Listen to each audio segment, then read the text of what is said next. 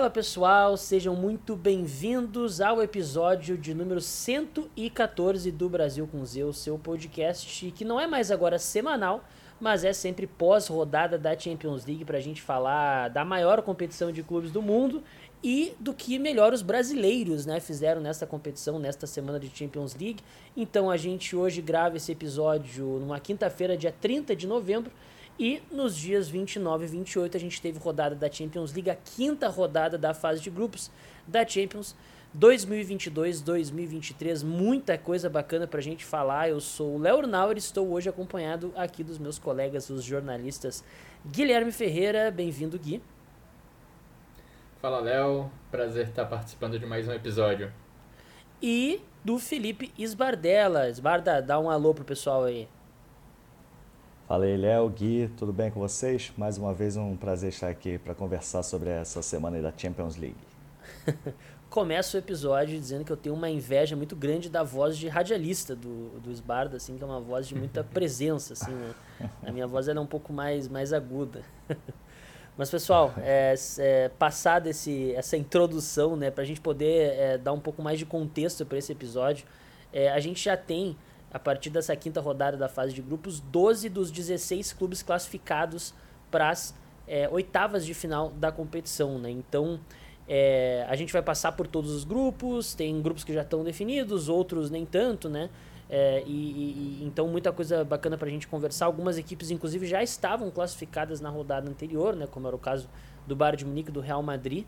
É, acho que a Real Sociedade e Inter de Milão também, se eu não estou enganado. Né? Deve ter tido mais algum time aí no meio, mas a gente é, recupera isso.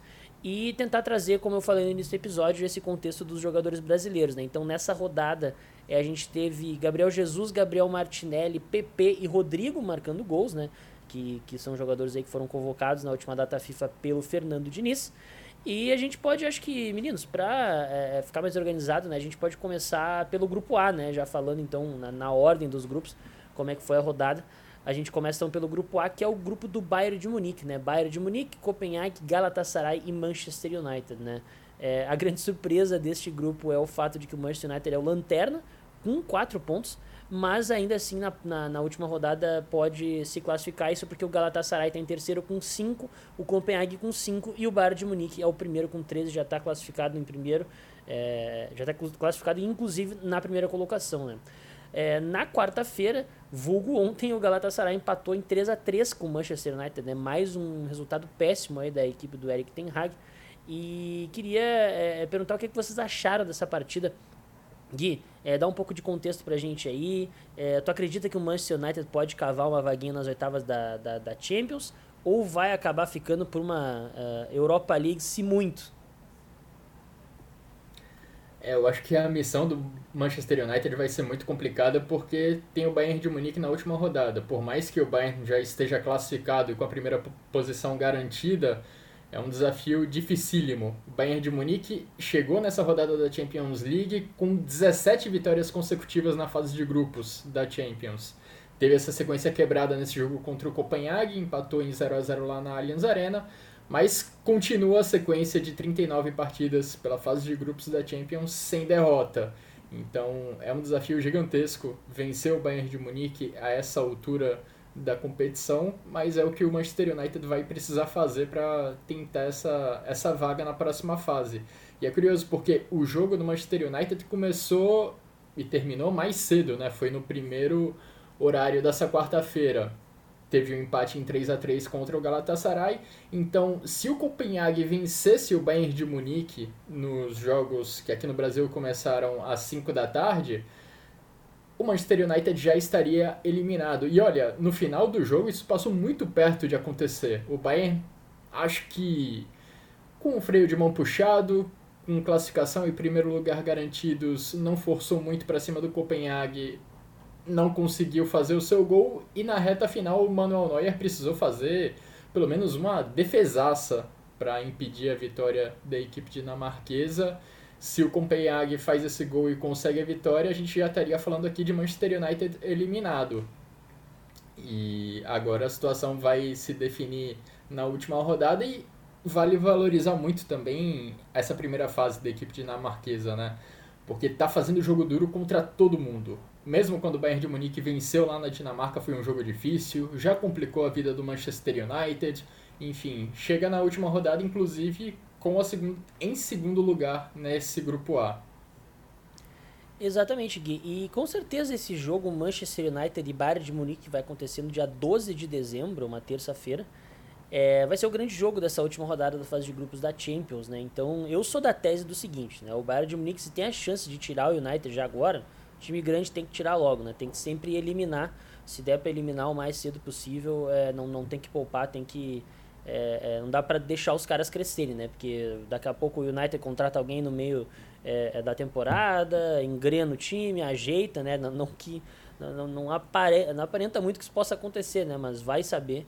Então, é, eu se fosse o Bayern ia aproveitar para eliminar o Manchester United logo dessa competição aí. E, enfim, pra gente passar pro grupo B também, porque são muitos grupos, a gente tem um tempinho um pouco curto, né? É, queria chamar aí a, a palavra do, do Felipe Bardella, do Esbarda, porque esse é o grupo do Arsenal, né? O Arsenal que tá aí com...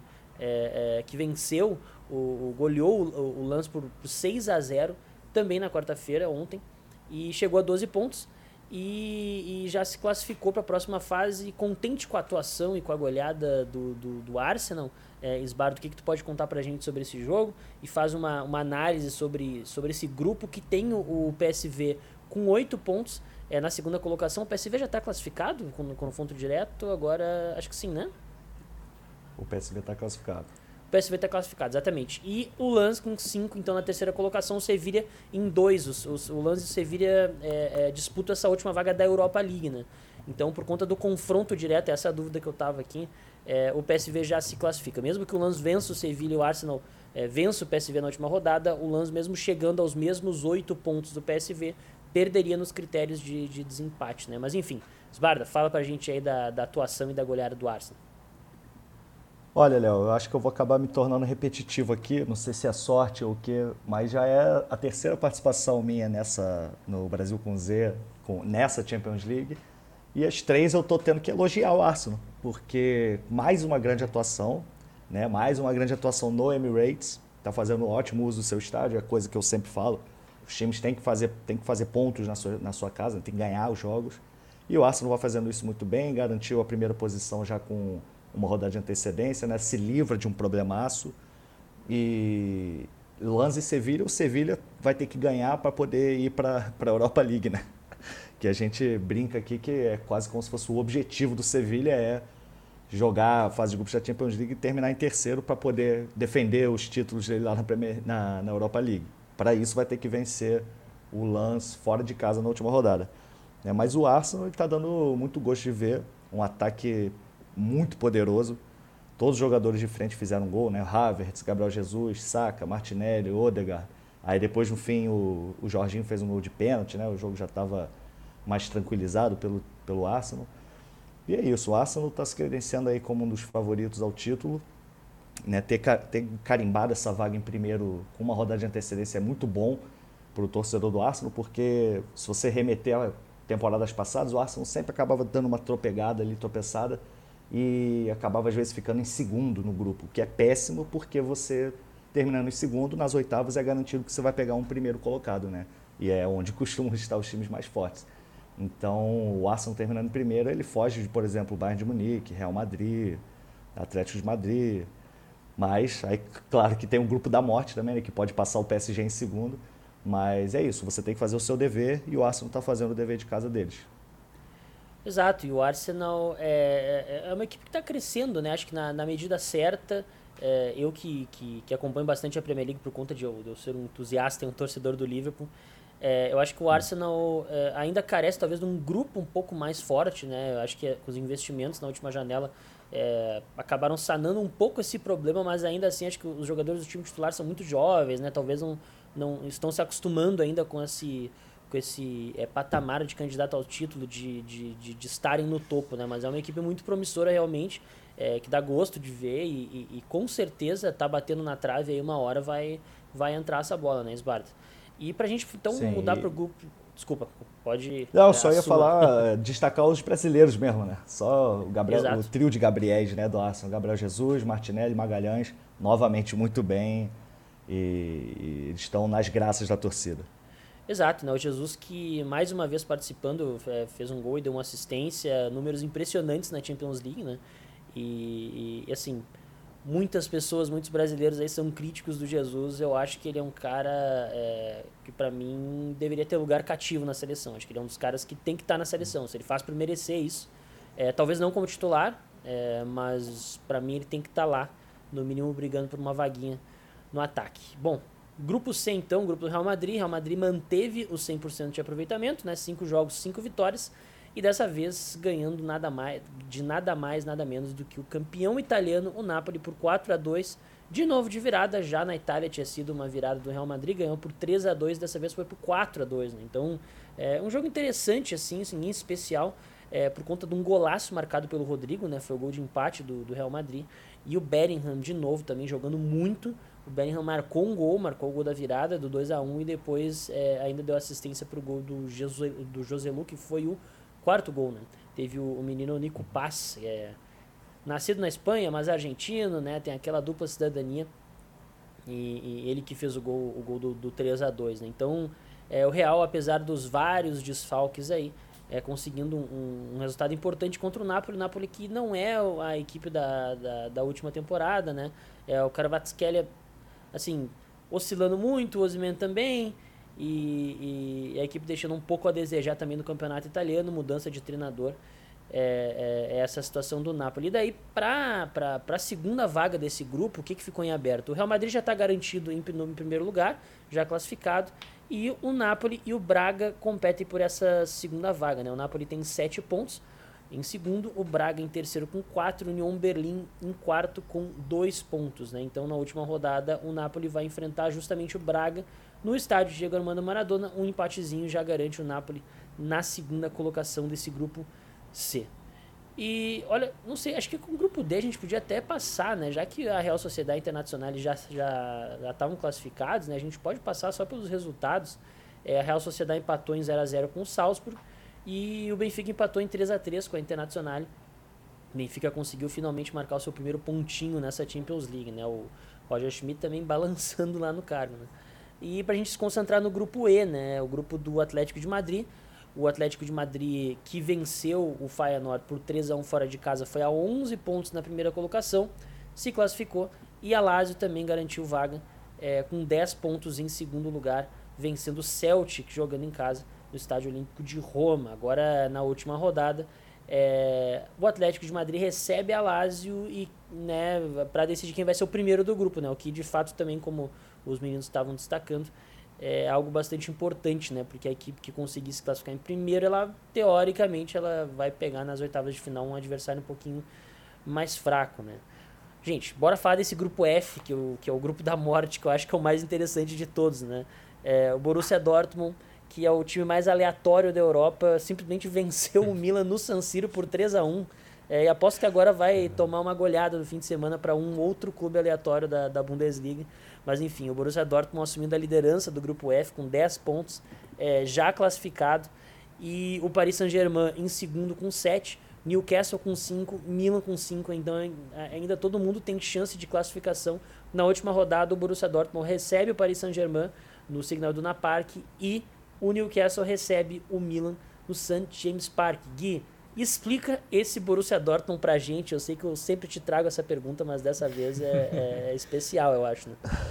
É, não dá, Léo. É simplesmente inacreditável que esse time é capaz de produzir. E nesse final de semana, você falou que espera já um, um placar inusitado. Tem Bayer Leverkusen pela frente, fora de casa. Então, preparem seus corações, porque podem vir mais coisas surpreendentes desse Borussia Dortmund que de fato consegue no final de semana, no último final de semana, começar o jogo contra o Borussia Mönchengladbach perdendo por 2 a 0 e virar ainda no primeiro tempo e consegue depois de não fazer nenhum gol nas duas primeiras rodadas dessa Champions League, ser o primeiro classificado, ser o primeiro time com classificação garantida no grupo da morte, algo que pouquíssimas pessoas esperavam, principalmente depois de tomar uma uma surra do PSG. O placar foi só de 2 a 0 mas o PSG dominou aquela partida na, na primeira rodada dessa fase de grupos da Champions League e de lá para cá a equipe entre altos e baixos conseguiu ótimos resultados e está garantida nas oitavas de final.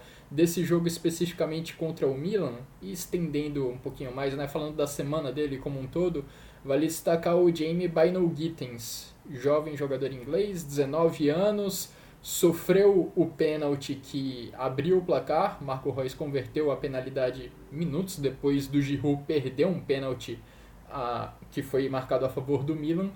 E já no segundo tempo, o Bainal Gittens também marcou o gol dele. Já no final de semana, no jogo contra o Borussia Mönchengladbach, jogo que eu mencionei da virada no primeiro tempo, o Bainal Gittens já havia dado uma assistência e marcado um gol. Então, uma semana bem produtiva desse jovem jogador inglês, ajudando o Borussia Dortmund a garantir seu primeiro clube garantido nas oitavas de final, saindo desse grupo da morte. Realmente impressionante. E aí, só duas curiosidades sobre o Dortmund, rapidinho. Uma é que ele é o time com pior ataque dentre os que estão na primeira ou segunda posição de seus grupos, né? Só marcou seis gols. Alguns times fizeram sete, né? Mas nenhum marcou só seis gols, dentre os que estão em primeiro e segundo, claro. E ele tem a segunda melhor defesa da fase de grupos da Champions. E se você pensar que está no grupo do PSG, Newcastle Milan, isso é algo muito surpreendente, muito expressivo. Né? Só a Real Sociedade tomou menos gols, só sofreu dois gols o time espanhol e o Dortmund levou três. Impressionante. Exato, e a gente teve é, o PSG empatando com o Newcastle, né, com um pênalti muito polêmico a favor do PSG, né? Um pênalti que, é, enfim, né? Acho que todos nós concordamos que não foi. E por conta desse pênalti, o Mbappé converteu, empatou o jogo. E é, agora até me corrijam se eu estiver errado, mas o PSG ia ficar é, ia ser desclassificado, né? Com esse resultado. Não ia ser desclassificado, mas ficaria numa situação né? bem difícil. É, exato. Então exato. Era, era isso. É, é, enfim, né? Eu acho que é um, um um resultado que vai ser bastante lamentado, principalmente pelos torcedores do Newcastle, porque o Newcastle vai ter um jogo difícil também contra o Milan, né? E, e, e daí depois se não vem essa classificação para as oitavas de final, olha, enfim, vai dar pano para manga para muita reclamação, né? Enfim, mas é. É, esses, esses erros acontecem, né? Completa aqui, desculpa. É, no momento, perdão, Léo, o PSG depende só dele. Na última rodada enfrenta o Borussia Dortmund, se ganhar, tá na próxima fase. Se o PSG não tivesse empatado o jogo no final contra o Newcastle, ele não dependeria só de si. E esse pênalti também mudou um pouco a situação do Borussia Dortmund, porque se o Newcastle tivesse vencido o PSG, o Borussia Dortmund não só estaria garantido nas oitavas de final, como também teria o primeiro lugar do grupo assegurado. Então mudou bastante coisa nesse grupo que ainda tem PSG, Newcastle e Milan brigando pela segunda vaga. É, isso, isso também é uma curiosidade, que só o grupo F, o grupo da morte, e o grupo A contém os quatro times com chance de classificação. Exato. Bom, a gente vai também passar um pouco batido pelo grupo G, gente, porque era um grupo que já estava definido também, né? É, a gente teve como jogos deste grupo é, todos na terça, o Young Boys vencendo o Estrela Vermelha por 2 a 0 e o Manchester City vencendo por 3 a 2 o RB Leipzig depois de estar perdendo por 2 a 0 para os alemães, né? É, o City virou o jogo e tanto o City quanto o Leipzig já estavam classificados, né? O City confirmou o 100% e também o primeiro lugar do grupo. É, um, assim, acho que era um grupo que também estava já desenhado, né? Acho que todo mundo esperava que o, tanto o City quanto o Leipzig fossem, fossem passar de fase, né? É, acho que a gente pode concentrar mais aí a nossa discussão no último grupo, né? O grupo H, que a gente teve é, o Porto, o Barcelona vencendo o Porto por 2 a 1 a vitória de virada do Barça. É, o PP, que ex-grêmio, né, era atacante, virou lateral, fez o, o, o ala, como, como quiserem chamar, né, ele fez o gol do Porto, abriu o placar e o Barça virou com o João Cancelo e o João Félix, né, dois ex-Benficas ex-Benfica é, fazendo gol contra o, antigo rival, né? Então, o João Félix até, ele passou pela base do Porto, se eu não me engano, mas ele concluiu a, a formação dele lá no Benfica, né? Então, é, resultado de curiosidade aí, essa vitória do Barça, o Barça que vinha numa, ainda vem numa fase, né? Não está muito bem na tabela do Campeonato Espanhol, e mesmo sendo campeão aí, se esperava mais do Barça, né?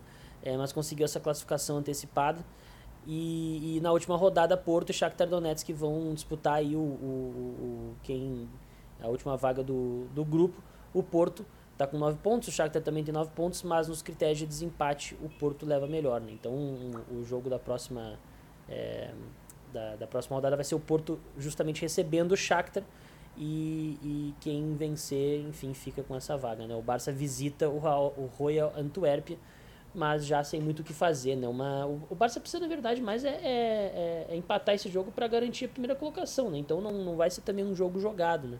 É, vocês viram o jogo do Barça? Conseguiram acompanhar é, essa partida? Guiz, Barda, quem, quem assume a.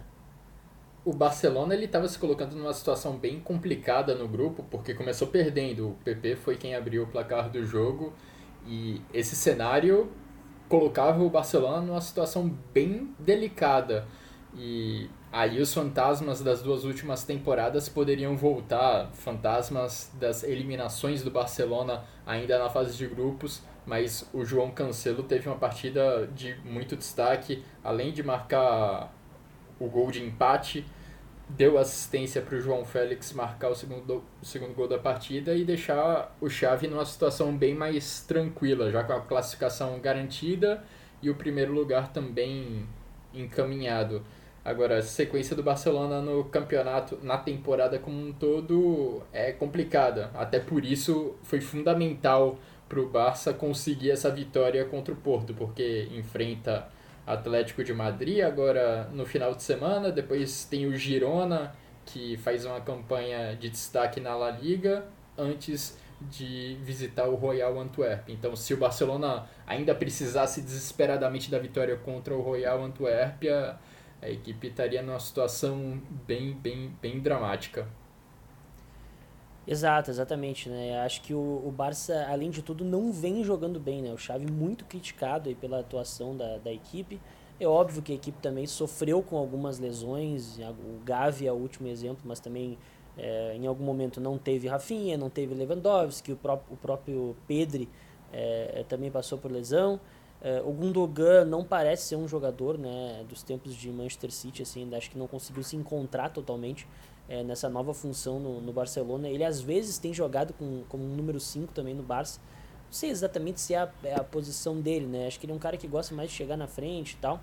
É, de fato jogou algumas vezes também assim no, no, no Manchester City, mas é, enfim, né, o Barça ainda se achando também uma equipe que eu coloco uh, não no mesmo patamar do Arsenal, mas eu acho que é uma equipe muitos bons valores em formação, né? Se a gente olhar aí para é, essa garotada que o Barça tem, é, é muito cara bom junto, né? Então, é, acho que tem que dar o tempo de maturar, de também estar tá numa situação um pouco mais é, é, confortável, assim, de menos pressão, né? O Barça não consegue contratar, tem todo esse problema com o fair play financeiro da La Liga. É, é, e, e, acho que isso atrapalha de modo geral. Né? E também não está jogando em casa, né? não está jogando no Camp Nou, o Camp Nou está sendo reformado, está jogando no Estádio Olímpico de Barcelona. Então tudo isso também acaba prejudicando um pouco do Barça, né? Gente, é, para a gente falar um pouquinho dos destaques, enfim, é aquela nossa eleição dos melhores brasileiros da rodada, dos piores brasileiros também. É, enfim, né? A gente vai ter que vai ter que vai ter que fazer isso por agora. Quem quer começar aí com essa com esse palpitômetro? Senão eu vou eleger. Eu posso começar. Eu vou, já. Não, eu já me livro de um problemaço. Eu vou escolher, antes que vocês escolham o meu lugar, eu escolho o Gabriel Martinelli como o grande destaque aí da brasileiro dessa rodada. Jogou muito, mais um golaço que ele faz. Né? Deixou os marcadores para trás, contribuiu com assistência também. É um cara que parece evoluir cada vez mais e pode alcançar um, um patamar aí bem grande, o, o Gabriel Martinelli. Gui. Ah, e o pior ou vamos melhor, melhor, melhor? Acho que vamos melhor, melhor, melhor. Depois a gente faz o pior, pior, pior. Gui, então, quem beleza. é o teu melhor da rodada? Daria para votar em qualquer um dos dois atacantes Gabriéis do Arsenal, mas eu vou com o Rodrigo até pelo momento dele no Real Madrid. Nos últimos quatro jogos marcou seis tem seis gols marcados problema é que no meio do caminho teve dois jogos pela seleção brasileira em que ele não brilhou muito, mas pelo Real Madrid a fase dele tem sido fantástica. Até vou fazer uma, uma provocação em relação ao Rodrigo Pratig. É, a gente vê que ele está muito melhor e muito mais solto nessa posição, que também é a posição do Vini. Daí, quando o Vini voltar de lesão, se você fosse Dom Carlo Ancelotti, o que você faria? Cara, eu eu acho que não vai ter muito jeito se não tentar acomodar os dois juntos e da forma como eles vinham atuando antes, né? Dá pra olhar o copo meio cheio, Léo, e lembrar do jogo contra o Valência, quando o Vinícius Júnior ainda não havia se lesionado, os dois atuaram como dupla no ataque e os dois conseguiram uma boa atuação, de fato. Rodrigo, depois que o Vinícius Júnior se machucou, foi para o lado esquerdo do campo e continua produzindo muito bem.